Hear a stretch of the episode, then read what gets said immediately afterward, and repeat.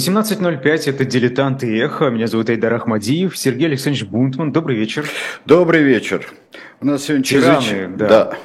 У нас сегодня чрезвычайно интересный персонаж, и мы, а, наверное, тем закроем а, более-менее историю Венгрии а, и, и может быть, даже почти историю Центральной Европы 20 века.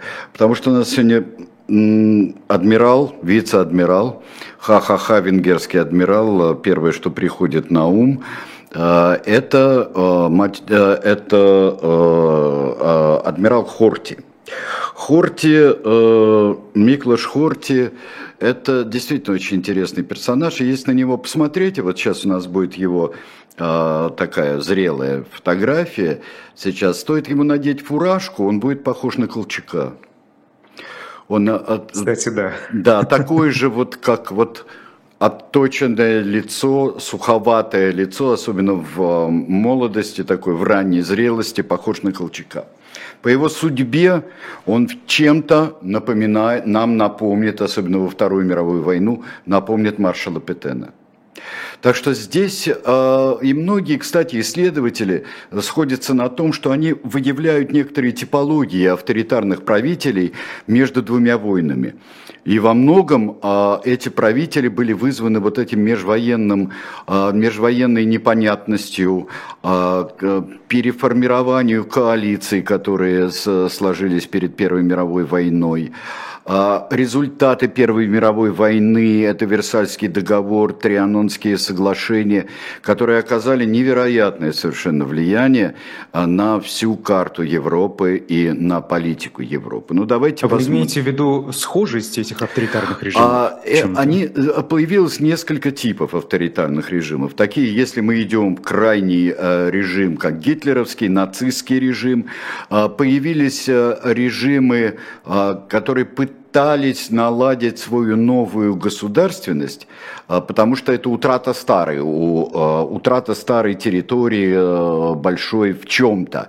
Это скорее у немцев утрата величия и утрата вот такой вот невероятной державы, а Австро-Венгрия это раздробление тоже Великой империи, которая сложилась очень давно, и она, она, может быть, даже в большей степени священной Римской империи, наследница германской нации, э, чем, собственно, новоявленная Германская империя второй половины XIX века.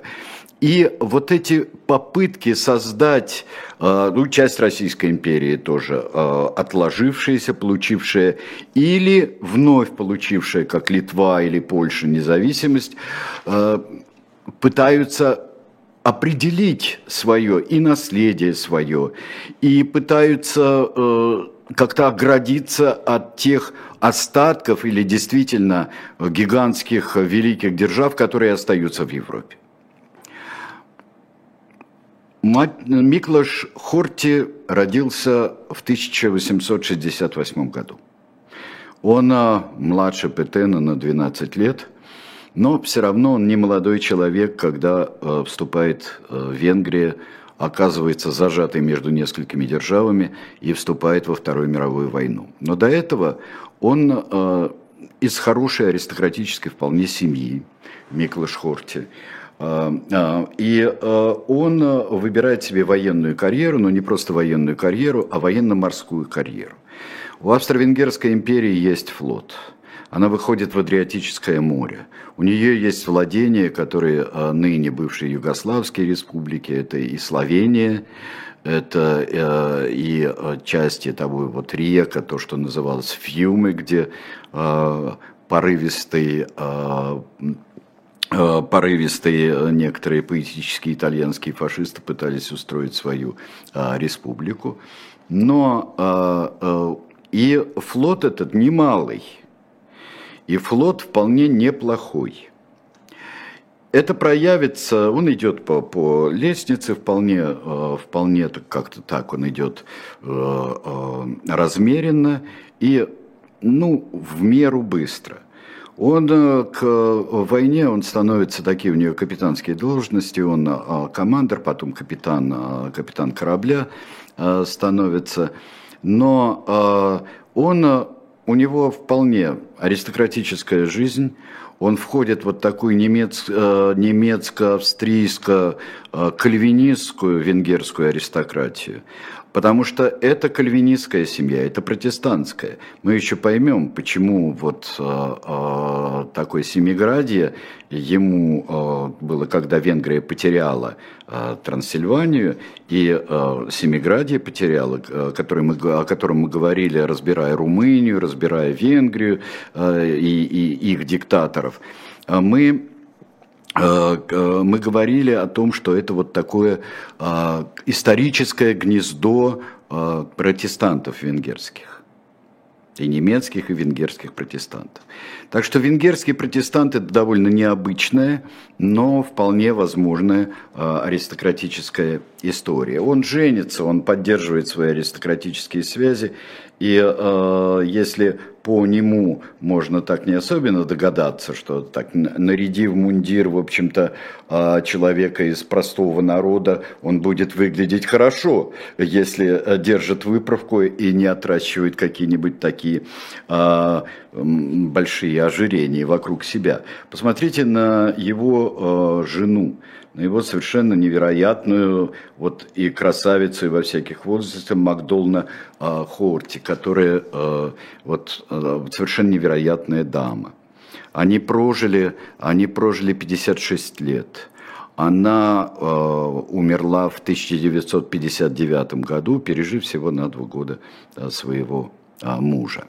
Михлаш Хорти воюет – и он одерживает победу, он участвует в победе австро-венгерского и германского флота э, против э, флота итальянского, против флота части там было и не, небольшие корабли британские. Он, э, и мы сейчас можем с вами э, посмотреть э, с удовольствием на крейсер «Навара». Крейсер «Навара», которым командует э, Миклаш Хорти. Э, Миклаш Хорти командовал, был ранен, и вот э, э, следующая фотография, это как раз лежащий на палубе командир Хорти. Командир Хорти и отдает приказание, приказание прямо, будучи довольно тяжело раненым, пока не потерял сознание. Австрийцы, австро-венгерский флот выиграл эту битву. Выиграл эту битву в Адриатике и э, это одна из самых, э, это, в общем-то, самая крупная, потому что австрийский флот прекратил свое существование, э, не уж говоря уж о венгерском, э, и э, здесь это крупная э, победа, которая была одержана уже на исходе войны в 17 году. Э, в 18 году э, случается в Австро-Венгрии несколько событий.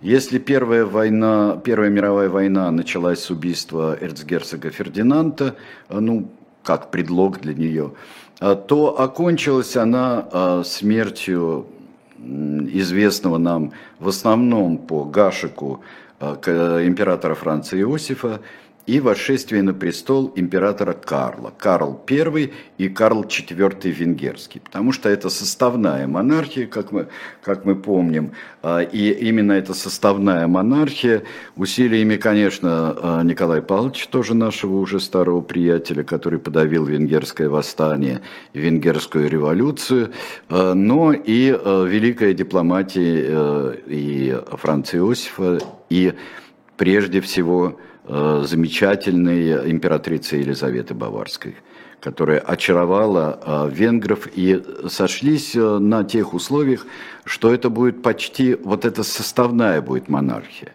В отличие, например, от Чехии, от других частей Австро-Венгерской империи, это, Венгрия – это такая я бы сказал, э, созидающая, то есть основополагающая часть вот этой составной монархии. И потому, когда мы э, видим поражение, мы видим э, уход Карла, Карла, императора Карла, а император Карл назначает командующим военно- военно-морских сил, назначает Хорти, и он становится контр-адмиралом, потом вице-адмиралом. И потом он назначает командующим войсками э, своими, командующим всей, всей армией назначает э, адмирала Хорти. Потому что Хорти храбрый военный, человек правых взглядов, но э, он монархист, э, при этом англоман, как моряк. Это мы еще вспомним, что он англоман. И происходит следующее. 19 год, 18-19 год, это, конечно, э, Версаль, Трианон, и теперь можно посмотреть, во что на карте превращается Венгрия. Вот посмотрите, э, посмотрите на эту карту. Вот то, что розовенькое здесь, вот э, здесь вся остальная территория розовая плюс зеленая, это Венгрия в составе э, Австро-Венгрии, довольно большое, большое объединение. И мы не забываем, что это Венгрия это та монархия, которая Э, один из краеугольных камней Австро-Венгрии. На равных почти, почти на равных с Веной, Будапешт. Смотрите, э, остается вот территория Венгрии, такая достаточно куцая, потому что э, у нее, от нее отпадает, отпадает та часть с венгерским населением, которая уходит к сербам, хорватам, словенцам, то есть будущей Югославии. Кстати, вместе с флотом Карл I отдает приказ отдать флот королевству сербов, хорватов и словенцев. А, почему? А почему союзники требуют отдать флот новому государству. Зачем Австрии и Венгрии флот, а если у них нет моря? И этот флот отдают. Дальше смотрим. Это происходит так очень свободно, очень легко, нет голосов против. Голос, голоса против, есть один очень мощный голос против, это адмирал Хорти. Но они ничего не решают. Потому что а, остатки, а, есть остатки Австро-Венгерской империи, такие как новые, там, э, будущая Югославия, сербы, хорваты, словенцы. Есть Румыния, которая вот выигрывает, посмотрите, справа на карте, это вот вся Семи, Семиградия и Трансильвания, практически вся, которая отходит к Румынии. Румыния считается выигравшей. Румыния считается выигравшей, все правильно, и она э, за счет Австро-Венгрии, павшей, прибавляет свою территорию. А с, на севере эта часть э, теряет часть э, Моравии, вот здесь Моравия и, главное, Словакия. Теряет выход к Карпатам, собственно, почти что теряет. Да и совсем, получается. Да, нет, совсем, конечно, теряет выход к Карпатам. Мы видим, что э, потери невероятные территориальные. Две трети довоенной территории. Что же случается? Кто поднимает флаг э, отвоевания, отвоевания э, своих земель? Это вовсе не правые, не хорти и даже не какие-нибудь скрещенные стрелы, э, будущие фашисты и всевозможные правые и формирования. Это делают коммунисты. Это Белла Кун и все остальные, э, и все остальные, они производят вот социалистическую революцию в Будапеште, они совершают ее под флагом объединения, под флагом обретения потерянных венгерских земель. Хотя мы вот на А скажите, это просто присвоение тезиса или это действительно искренний порыв, и это действительно, вот, э, скажем, цель их работы? А, это с одной стороны, и да, и нет. Конечно, это популистский лозунг замечательный. Конечно, это установление такой коминтерновской вполне э, Венгерской Советской Республики, что и было сделано. Но как-то надо объединить. Как-то надо было объединить. Венгры объединяйтесь. И, э... Ну, собственно, насколько я понимаю, там ведь в основе лежало, что огромное количество венгров осталось за пределами Венгрии. Да, да, да. Собственно. За пределами Венгрии, да. Но и не вернуть, не давайте вернем венгров. А это, в общем-то, достаточно популистское и национальное движение, а, то что. Потому что другую революцию не сделаешь в Венгрии. И э, когда получилось, что не, не, нет никаких средств и способов э, для того, чтобы, мало того, что присоединить, э, присоединить территории, но и для того, чтобы удерживать власть во всей Венгрии, вот этой куцей отрезанной Венгрии. И тогда переходит, да, еще плюс анархия, конечно. Э, и центральное правительство и само не чуждается террора, не чурается его совсем.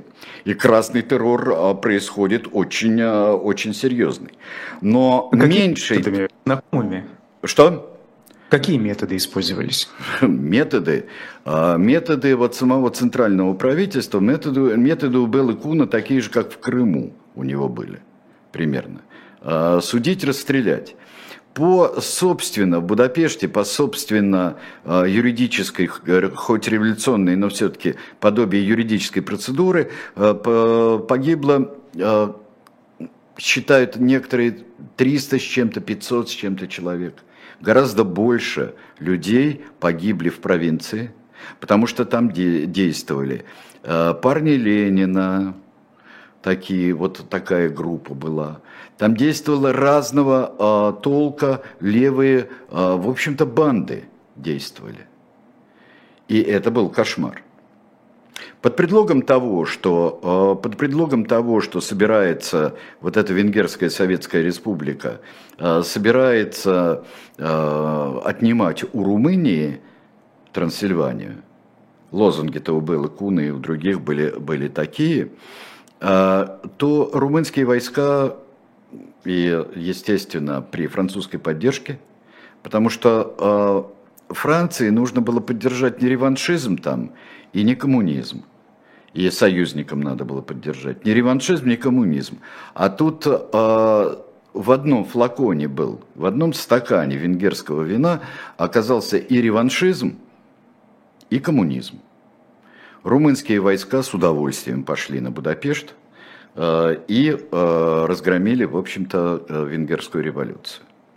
Разгромили, им помогали венгерские правые, но армия вошла, армия вошла гораздо позже, венгерская. Венгерская армия не хотели союзники, чтобы адмирал Хурти возглавлял, во-первых, Э, военное министерство в новом правительстве, в переходном правительстве Венгрии. Но не хотели. Ну зачем нужен этот э, монархист и сторонник Габсбургов? И он в то время был явным монархистом. Он, он, он не стеснялся явным монархистом и оставался, но достаточно стал своеобразным монархистом, мы это увидим. И э, в девятнадцатом году он вступает, вступает в Будапешт, но Румынские войска уйдут в 20-м начале. Но тут происходит белый террор, который был страшен, не менее страшен, а может и поболее. А, можно говорить о чем угодно, что вот кто первый начал, красные начали, да, красные начали. А красные э, совершенно чудовищно себя вели но э, группы, которые создались, э, образовались справа, были ничуть не лучше, а по охвату, глубине и разнообразию населения, охвату в террористическом смысле, были и похлеще.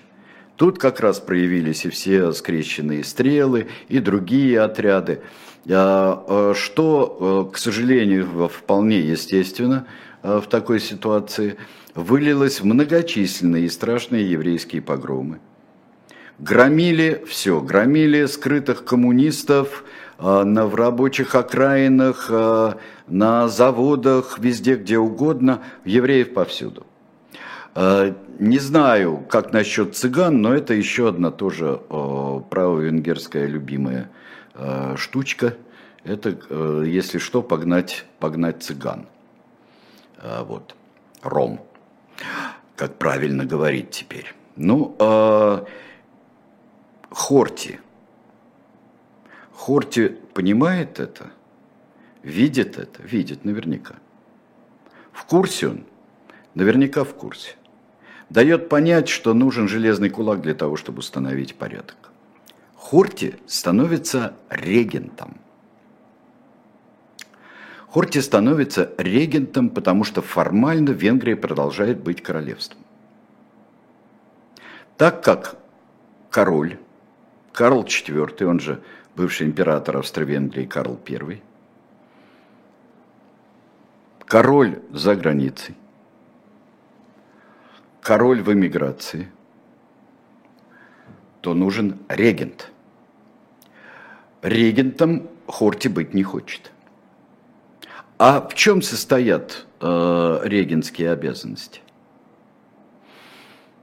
Э, в том, ему потом объясняют, находят, в том, что он может объявлять войну, он может делать все, что угодно, только не может завещать своему сыну государство. А он вот а, регент, но с такими, а, я бы сказал, вот с таким, он монархист, но а, если а, помнят а, у Толкина, как происходят дела в Гондоре, что протекторы из поколения в поколение не хотят передавать, даже если король появится. А тут еще и союзники не хотят пускать. Два раза пытался Карл вернуться в Венгрию и захватить власти. Этого не получилось. И Хорти этому сопротивлялся. Он не хотел, чтобы Венгрия стала совсем изгоем, и чтобы снова пришли какие-нибудь румынские войска, скажем так, да, а, под а, а, французским или под британским влиянием какие-нибудь еще войска вошли. И чтобы Венгрия и так, которую обкарнали, на его взгляд, и на взгляд многих его сторонников, да это, честно говоря, почти всех. То, что Венгрию обкарнали, это взгляды почти всех, как мы видели, что это были взгляды коммунистов. А Хорти регент. Вот мы посмотрим вот на этот его регентский штандарт. Тут и священная корона венгерских королей, и, собственно, венгерский герб в центре щита, масса всевозможных регалий, и вот такой в венгерских цветах, вот эти зубчики, которые идут а, по периметру, мы видим эти венгерские зелено-бело-красные цвета. А это, знаете, еще интересная сцена, где Хорти въезжает э, на коне в Будапешт. Это потрясающая коне. сцена. Вот когда я говорил, что как он начинает напоминать Колчака, очень видно здесь, в 19 году, когда он... Там его много показывают, когда он а, на коне, я все думал, как он управляет с конем. А, ну, по-моему, славно, хотя конь там у него и играет а, периодически. Но сидит, ну я не знаю, специалисты скажут, а, а, скажут лучше – но мне кажется, что он вполне управляется. И вот эта э, надвинутая фуражка, и так вот совсем колчак здесь. Встречается... А зачем это надо было? Это тоже какой-то пропагандистский прием? Нет, это вступление, это передача, передача Будапешта э, от румынских войск, вступление, подавление, э, подавление э, коммунистической революции. Там, это победа, это установление мира. Я не знаю, вот это, но погромы еще продолжались, и всякие, э, все это продолжалось, и э, самые погромщики там присутствуют на этом параде, таких вот э, военных компаний, руководителей. Ну, собственно, это подведение черты. Это подведение черты. Прошлым да. смутой. И вот и эта передача и регенских полномочий, и это принесение присяги, просто когда Хорти был против того, чтобы стать регентом, но он, узнав, что регент может все, кроме того, чтобы завещать свою, э, свое, э, короноваться, во-первых, и завещать свое королевство, королевство своему сыну. Хотя сын его становится впоследствии вице-регентом.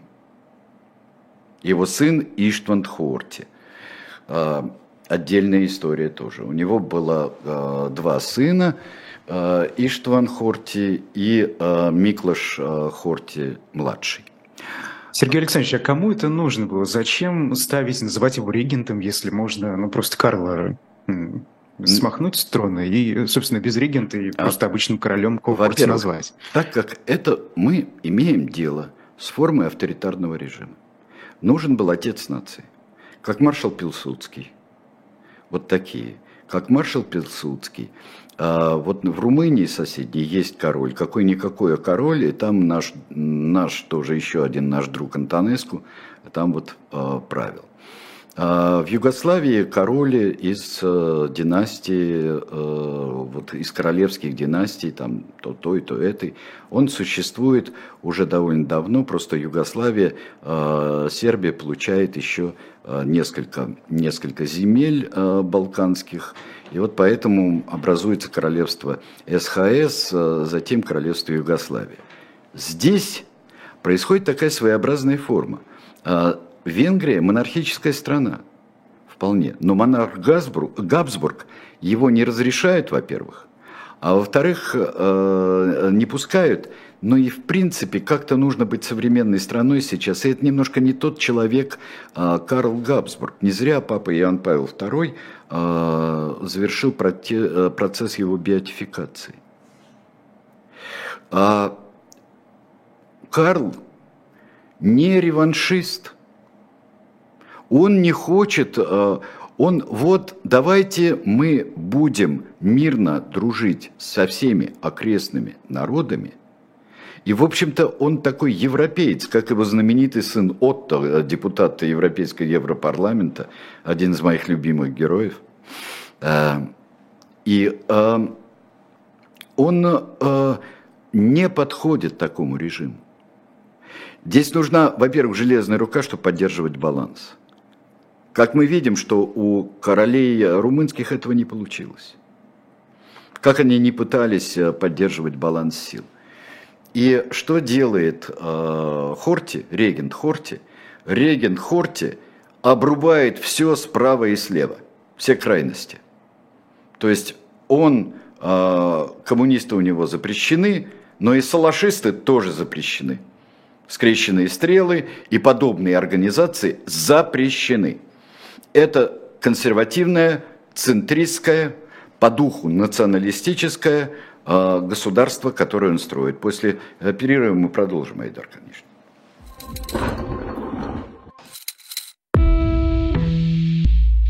Вы лучше других знаете, что такое хорошая книга. Мы лучше других знаем, где ее можно купить. Книги на любой вкус с доставкой на дом. Интернет-магазин «Shop Diletant Media».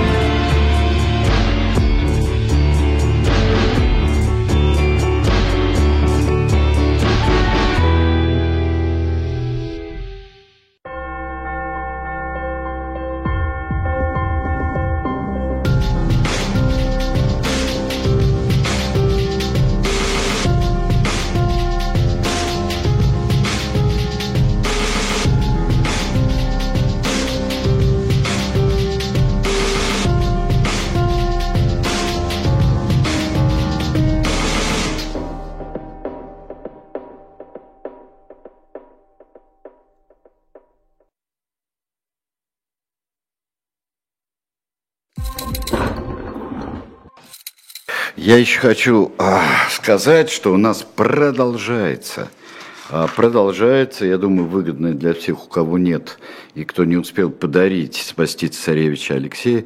Я, например, таких э, людей недавно видел, которые узнают о третьем, четвертом нашем а, томе из серии «Спасти» комиксов. А где же самый первый царевич Алексей, уже его не найти? Это, это вот это я, понимаете, я не успел в свое время а, заказать этот комикс, поэтому это прекрасная возможность, по-моему. Да, и даже не ходил в редакции, не мог увидеть нигде. А, и, и, и даже когда, когда он был, на, а, на, например, на Новом Арбате в Доме книги или в Москве, вот дело в том, что получилось? сейчас мы а, допечатываем а, тысячи экземпляров, и, конечно, ваши предзаказы, во-первых, они выгодны для вас, во-вторых, мы по ним можем, а, можем понять, нужно или не нужно.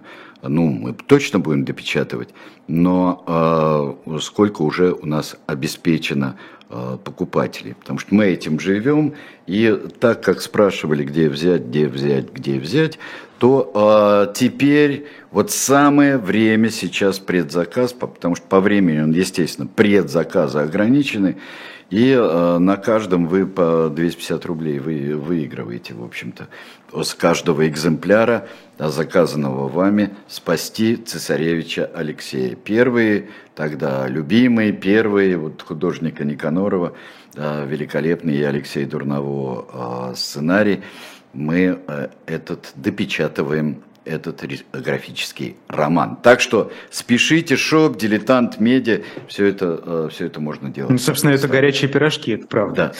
Да. А, да, Мы... Сергей Александрович, вы знаете, вот очень интересно, ведь да. Э, у Хорти есть какой-то странный, на мой взгляд, поворот. Он внезапно называет себя англофилом, что ли, и он добивается даже поддержки. Он всегда был англофилом, потому что он моряк. Он, а. он моряк, ну, Э, который выходит, э, у которого чей флот, флот его страны, э, выходил, если не в лужу, ну, то, то ну, в общем-то, очень на маленьком кусочке в Адриатическое море выходил. Он э, моряк, любящий море, и, э, естественно, у него, э, у него не германская закалка имперского флота – у него закалка, британ, конечно, э, конечно, британская. Хотя он с британцами воевал, воевал достойно, и, как, э, как мы видим, и раненые воевал, и выигрывал сражения, но он считал... И когда придет Гитлер к власти, э, и он будет говорить Гитлеру, что вот, можно воевать против кого угодно, но против Британии не нужно. Но Гитлер его, естественно, внутренне, там, кивая головой, его послал внутренне. А, но э, дело в том, что он говорит, э, Британия великая морская держава, и великая, у нее великая империя, заморская империя, потому что вот Британию не одолеть. Также он не считал очень богатой идеей э, войну с Советским Союзом. Хотя вот в 20-х годах были заключены дипломатические отношения, но парламент венгерский не ратифицировал их. И они так застыли на 10 лет. В 1934-м они будут возобновлены. А, Хорти действительно, он, как а, и многие тогда, Хорти лавирует. Хорти лавирует, Хорти нужна Венгрия. Он так мемуары потом назовет «Жизнь за Венгрию». А, и да, ну, ну это понятно, да. Конечно, и это понимает Гитлер.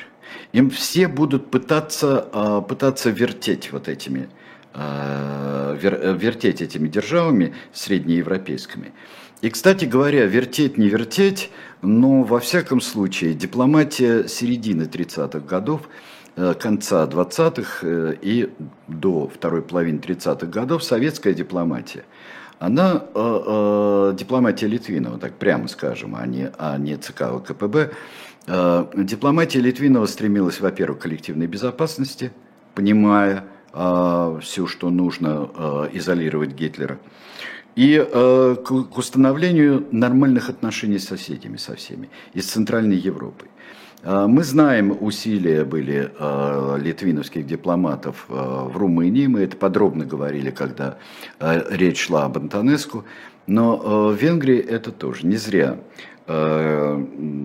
Туда посылают одного из литвиновских друзей, настоящим послом, потому что до этого э, посол был по совместительству в Австрии и Венгрии, когда установились э, отношения.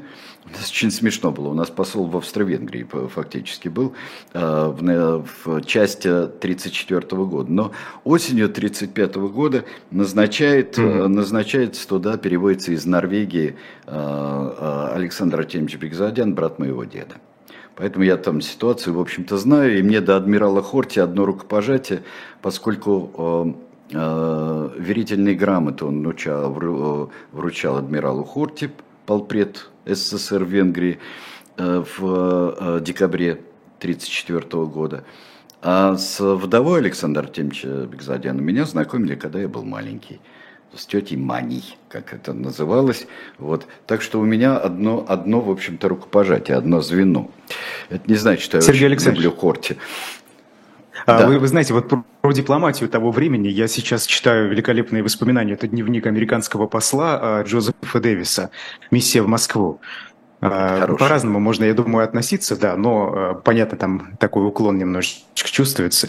А, но это очень интересно посмотреть на все, что происходит э, а, на да. поле дипломатическом. И вот я да, в юбилейный 5732 раз я рекомендую всем почитать э, э, книгу, которая по-русски называется «Дипломат Сталина». И э, эта книга, это исследование французской, э, французского историка Сабин Дюлен. Это очень очень хорошее и великолепно документированное э, издание. Но вернемся, кстати, к американскому послу. Хорти, когда мы до перерыва э, говорили о том, что Хорти отсек левое, отсек правое, Хорти поддерживает мир. Будучи, в общем-то, таким аристократическим, аристократическим антисемитом, ну, таким вот как vocal, как его назвали здесь, ну, словесный скорее, а, то до поры до времени он не приветствовал, хотя а, по настоянию очень сильной Германии ну, были приняты кое-какие ограничения. Были приняты вполне российские законы, российские, вполне нюрнбергские законы, которые ограничивали профессиональную деятельность евреев, э, но пока только на этом уровне. Пока только на этом уровне. А в 1939 году вот э, посол Монгомери, посол э, э, давний, многолетний посол Соединенных Штатов в Венгрии, он застал такую сцену. В оперном театре Будапештском салашисты начали скандировать вот сторонники, сторонники Ференца Салаши, сторонники скрещенных стрел – начали скандировать э, антихартистские и такие вот, в общем нацистские лозунги. Образовалась драка, и э, они, э, это было покушение фактически, физическое на, на Хорте. И 72-летний Хорти отбил эти атаки и сказал им пару, пару хороших слов. Вы предатели Венгрии, сказал он им, нацистам венгерским. Вы предатели Родины. И э, мощный, э, мощный физически крепкий э, Хорти э, сам схватил одного за, за воротник и долго держал одного э, из э, э, салашистов. Так а что... они получали поддержку нацистской Германии? Вы еще момент? как. Но а, нацистской Германии не нужно было переворота и путча. Ей нужно было охмурить Э, регента Хорти. Потому что они чувствовали, что э, национальное венгерское единство за ним. Охмурение это э, продолжается все 30-е годы, особенно вторую половину 30-х годов. Давайте мы посмотрим сейчас встреча Гитлера и Хорти в 1938 году. Вот то ли цветная, то ли раскрашенная фотография. Вот давайте мы, мы э, смотрим. Поставили, да? И вот эта фотография, да, вот если кто не помнит, слева Хорти, справа Гитлер. Э, они э, прекрасные у них э, вроде бы отношения, но Хорти до поры до времени не идет на полный союз. Он не вступает в антикоминтерновский пакт. Он не вступает, не становится членом оси. Он но здесь у Гитлера-то целый вообще маркетинг и завлекаловка, как была завлекаловка для э, маленькая для Польши, там Цишинская Силезия, а для Румынии была какая-нибудь завлекаловка, хотя Румынию держали, там наоборот было а, испуг того, что Советский Союз там в сороковом году еще захочет, кроме а, Бессарабии, еще и Северной Буковины, захочет Южную Буковину. А и... у Венгрии не было такого страха перед Советским Союзом?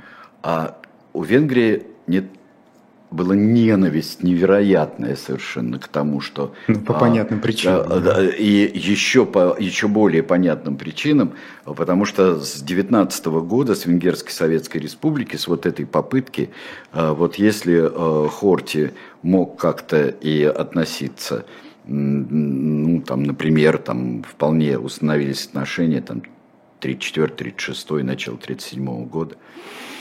Кстати, после, по всей Европе после ареста и расстрела послов очень многих, потеряли глаза и уши. Мы об этом тоже много говорили. Советский Союз потерял глаза и уши.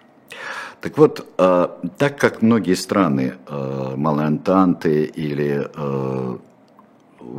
Восточной, Юго-Восточной Европы, они, в общем-то, не до конца представляли себе, что в 1939 году вот экспансия Советского Союза происходила с ведома и с одобрения и по соглашению с Гитлером.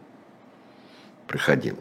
И поэтому они считали, что вот э, Гитлер только сдерживает Советский Союз. Сдерживает, а то бы те вот рванули. А, здесь не пугало. Здесь, например, существует с помощью, предлагал помочь войсками в Чехословакии в судетском кризисе. Хорти не помогает. Ну ладно, не помогает, сами справимся. Затем, когда уже Гитлер оккупирует всю оставшуюся Чехословакию, а, Хорти получает свой кусок торта.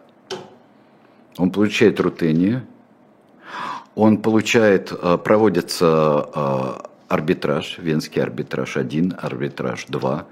Он получает часть Словакии, и он получает часть Трансильвании. То есть здесь это пряник, пряник, пряник. Ну давай, давай, давай, давайте, адмирал, вперед, давайте поддерживайте нас во всем. Не поддерживает, а, не поддерживает особенно брезгливо, вот будучи а, вполне таким а, далеко от юдофила, скажем говоря, скажем так, а, Хорти не поддерживает вот эти эксцессы, депортации, и более того, когда выяснится, что это полное уничтожение – об этом узнали после, в 1944 году после побега двух словацких евреев из Аушвица. А, тогда узнали обо всем. Им же еще не верили долгое время. Им не верили, но это протекло туда через Словакию, э, это ушло к, э, к союзникам. И э, когда так не так, но давайте-ка, и в особенности уже во время войны, давайте-ка мы э, будем подальше от этого стоять. И письма, которые э, пишет Хорти. Вы проводите политику, вы проводите политические акции, э, которыми я недоволен. В особенности это касается депортации евреев которые сопровождаются большей жестокостью, э, чем э, это делают немцы. Это было письмо? Да. Это было письмо а, Хорти. Дата, дата. А, по-моему, это 43 или 44 год. Вот это уже когда все началось. Да, он сдавал, да, правительство Хорти сдавало. Ему говорят, отдай мне все, всех своих евреев. Это не Антонеску, которые, о, они нам еще платят, да? Да. Или, э, или э, Тиса, который в Словакии. Здесь а, нет, нет, а, он стоит, он пытается стоять, отступает, отступает. Еще была травма такая. А, дело в том, что 27 числа, 27 июня 41 года Хорти, Венгрия объявляют войну СССР. Отношения рушатся. Бегущие, пытающиеся спастись евреи, а, высылаются назад. Бойня в Каменец-Подольском. В Каменец-Подольске бойня, которая, это, это была страшная вещь. Тут же э, Хорти делает шаг назад. Чем дальше идет война, тем больше э, Хорти э, понимает, еще, конечно, многое зависит от правительств, которые у него множество правительств сменялось, там были совсем прогерманские, не совсем прогерманские, он старался держаться э, более нейтральных правительств. Э, чем дальше продолжается война, тем, тем гаже становится э, у Хорти на душе, потому что он понимает, это, это все кончится очень плохо. В 1942 году погибает его сын. Погибает Иштван Хорти, а, он вице-регент, но он пилот. Он, а, он военный летчик. И он погибает. А где, где погибает? А, на одном из фронтов. Я не, я не помню точно где, mm-hmm. а, точно где, но он погибает, и его самолет разбился. Был подбит, по-моему, и разбился. всяком случае, Это как-то изменило отношение Хорти ко всему? Это усугубило его. Он, он уже а, был, а, в общем-то, он понимает, что сейчас вот эти приобретения видят, что э, спекуляция идет что идет обольщение спекуляции. Сергей Александрович, а вот та британская поддержка, которая до оказывалась, ее уже в этот момент, Ну, конечно, ее пока нет, хотя он ищет пути, начиная с 1942 года, он ищет пути связи с союзниками. А, а какие пути, например? Пути. А, с 43-го он начинает искать возможности а, вот мы э, заключение с Западом, он не хочет вязаться с э, Советским Союзом, связываться. Э, с западными союзниками э, заключение сепаратного мира. Тот же самый его друг Монгомери очень много делает, пытается сделать посол Венгрии, американский. Он пытается вот наладить эти связи. Это очень настораживает Гитлера. И в 1944 году, в начале, в марте 1944 года, а, под предлогом совещания, решения а, вопроса там пленных, вопроса помощи и еврейского вопроса, естественно, как без него, а, вызывают Гитлеру, приглашают адмирала Хорти. Там, кстати говоря, Хорти но Гитлеру было наплевать на это дело. Ему удалось отбить несколько десятков тысяч, если не сотню тысяч э, евреев. Вообще их было больше 500, э, да, даже больше, 800, около 800 тысяч евреев было в Венгрии. Осталось 200 с чем-то после, э, после войны. Но это была э, ловушка для Хорти. Потому что его туда заманили, а пока его заманили, произошла операция «Маргарита» и фактически было назначено правительство, которое было необходимо э, Германии, и фактически был назначен Гауляйтер. Но это еще не конец. Это еще не конец, потому что Хорти пытается вести свою политику. Он навязывает премьер-министра, которого вот не того, которого хотят немцы, а навязывает своего близкого немцам, но не настолько он все время сокращает э, число. Он добился того, что э, Эйхман э, был отозван из, из Венгрии, а Эйхман руководил, как только началась операция «Маргарита», э, немцы вошли э, туда, э, Эйхман руководил э, отправкой в Аушвиц, отправкой э, венгерских евреев. Э, здесь... Э, конечно, был э, насторожен Гитлер еще тем, что произошло в, э, в Италии – до этого. А тут э, в августе король Михай арестовывает Антонеску, и э, Румыния заключает сепаратный мир с Советским Союзом и с э, союзниками. И тут другая операция, которая называется «Панцерфауст» происходит.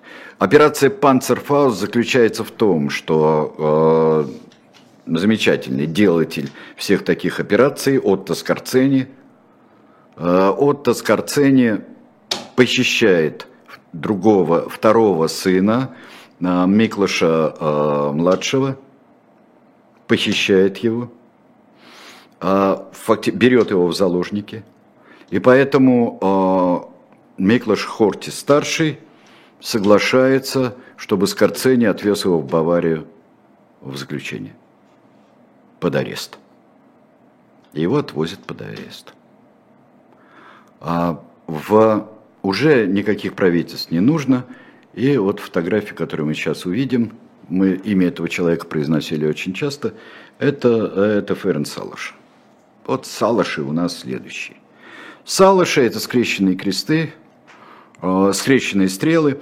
Э, при, э, при э, к Хорте он их сдерживал, он их запрещал, несмотря на поддержку Гитлера – и начинается все то разнузданное, которое, вот если вы перечитаете книгу о Валенберге, которую э, корпус издал, вот это э, и начинается абсолютно разнузданный террор и истребление, в первую очередь, евреев и всего, что могло бы быть самостоятельным в Венгрии. Это попрание, в общем-то, и венгерской государственности, потому что а, здесь а, получилось худшее даже, чем социальная республика Сало в Италии. Там это было все-таки небольшая часть, и шло мощное освобождение, освобождение в Италии. Но здесь еще один фактор был. Дело в том, что Хорти связался с советским командованием. Он связался и был готов а, заключить мир. Был готов а, повторить а, ту операцию, которую провел у себя король Михай в Румынии. Он был готов это сделать, существуют документы. Не получилось, он не успел. Он не успел, и в это время уже к концу 1944 года Будапешт осажден, салашистское правительство именно в Буду поднимается, ведь высокая часть Буда, да, и Пешт, Пешт низкий берег. Поднимается туда, и с очень тяжелыми боями был взят в феврале Будапешт. Если бы Хорти успел, а, то будь там какое правительство а, после войны, а, наверняка коммунистическое, но была бы медаль за освобождение Будапешта, а не за взятие Будапешта, в конце концов. Была бы. Хорти попадает союзником. Его арестовывают и сажают в тюрьму в Нюрнберге. Головы Хорти хотят многие, и первым Иосиф Брус Тито. Хартисты издевались над э, населением э, Югославии, Хорти в этом повинен. Во времена там и так далее, реваншистские настроения, рейды, и которые совершали хартисты туда. То есть он хочет головы э, Хорти. Венгрия, в которой устанавливается уже э, режим еще одного нашего приятеля Ракуши, который, хотя еще Венгрия вообще на королевство до 1946 года. И вообще там еще а, пытаются выборы, там мелкие хозяева, которые будут побеждать на выборах сначала. Но в чем парадокс истории а, Ракоши? Дело в том, что он сидел в тюрьме, что его спасло от всех сталинских чисток – соратник э, был Беллы Куна, э, деятель революции 19 года, сидел э, с 30-го, по-моему, или с 31-го. В сороковом году его отдают Советскому Союзу за знамена, как мы помним, да, за знамена Кошута и вообще знамена Венгерской революции. И Сталин, говорит Ракоши, в общем-то, и дает понять, Сталин дает понять, что Хорти вот не надо, у нас есть документы, допустим. И он а, оказывается, его отпускают из тюрьмы, он оказывается, в отличие от Салаши, которого повесили, вот, э, если можно сказать о Ракуше, и правильно сделали, а, вот, о режиме Ракуши и вообще обо всем, его судили в Венгрии и повесили как военного преступника. Мерзейший был человек. Коротко э, судьба Хорти. Хорти жил в Аштуриле, в Португалии. Э, умер он э, в 1957 году. Он, его приглашали в Венгрию, он понимал, что там его или арестуют, или он будет на каких-то птичьих правах, ему надо будет хвалить Венгерскую Народную Республику. Он очень переживал в, в ноябре 1956 года, и когда раздавили, он все еще очередной раз понял, что после смерти Сталина, ну, в общем-то, для Венгрии ничего не меняется. И э, он, э, он умер вскоре после этого, в 1957 году. Жена его пережила на два года, похоронен он был в Иштуриле, а потом в 90-х годах его перезахоронили, и вот э, усыпальница э, Хорти, э, семьи Хорти, мы ее можем видеть на фотографии. Отношения разные. Дело в том, что Крайне правые устроили культ Хорти и вынимают из него и себе, и захватывают его крайности Хорти. Центристы говорят, нет, он был не такой, это же не ваш там Салыши любимый.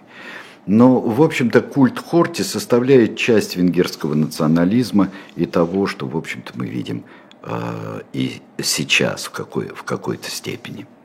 Сергей Нем... Александрович, да. скажите, вот может ли быть тиран по неволе? Он хотел быть автократом. Он хотел э, быть э, мощным правителем но он думал, что он может, на, а, не вдаваясь вообще в а, в невероятном, в реке крови, в этнические там чистки вплоть до уничтожения, а, что он может выстоять. Но как всякая страна, зажатая между державами или прижатая Германией, как оккупированная Франция, он неизбежно шаг за шагом сдавал свои позиции в этом отношении. Это и, и трагедия э, адмирала Хорти, и, который мог бы стать, может быть, очень интересным правителем в совершенно другой обстановке, если бы ему э, ну, противостояла демократия и был бы спокойно вокруг. Ну вот и все на сегодня. Что будет в следующий раз, я еще не придумал, честно говоря. Мы еще посоветуемся и что-нибудь придумаем на следующий ну раз. Да, но, но если есть какие-то предложения в чате, отправляйте в комментариях. Да, конечно, да, в комментариях да, Спасибо. Спасибо, спасибо большое. Это были тираны Айдар Ахмадиев, Сергей Бунтман. После нас э, уже на живом гвозде нужно перейти. Наталья Зубаревич, э, долгожданная для многих, я знаю, э, с Антоном Орехом. Прекрасный дуэт. Так что переходите и смотрите. Спасибо.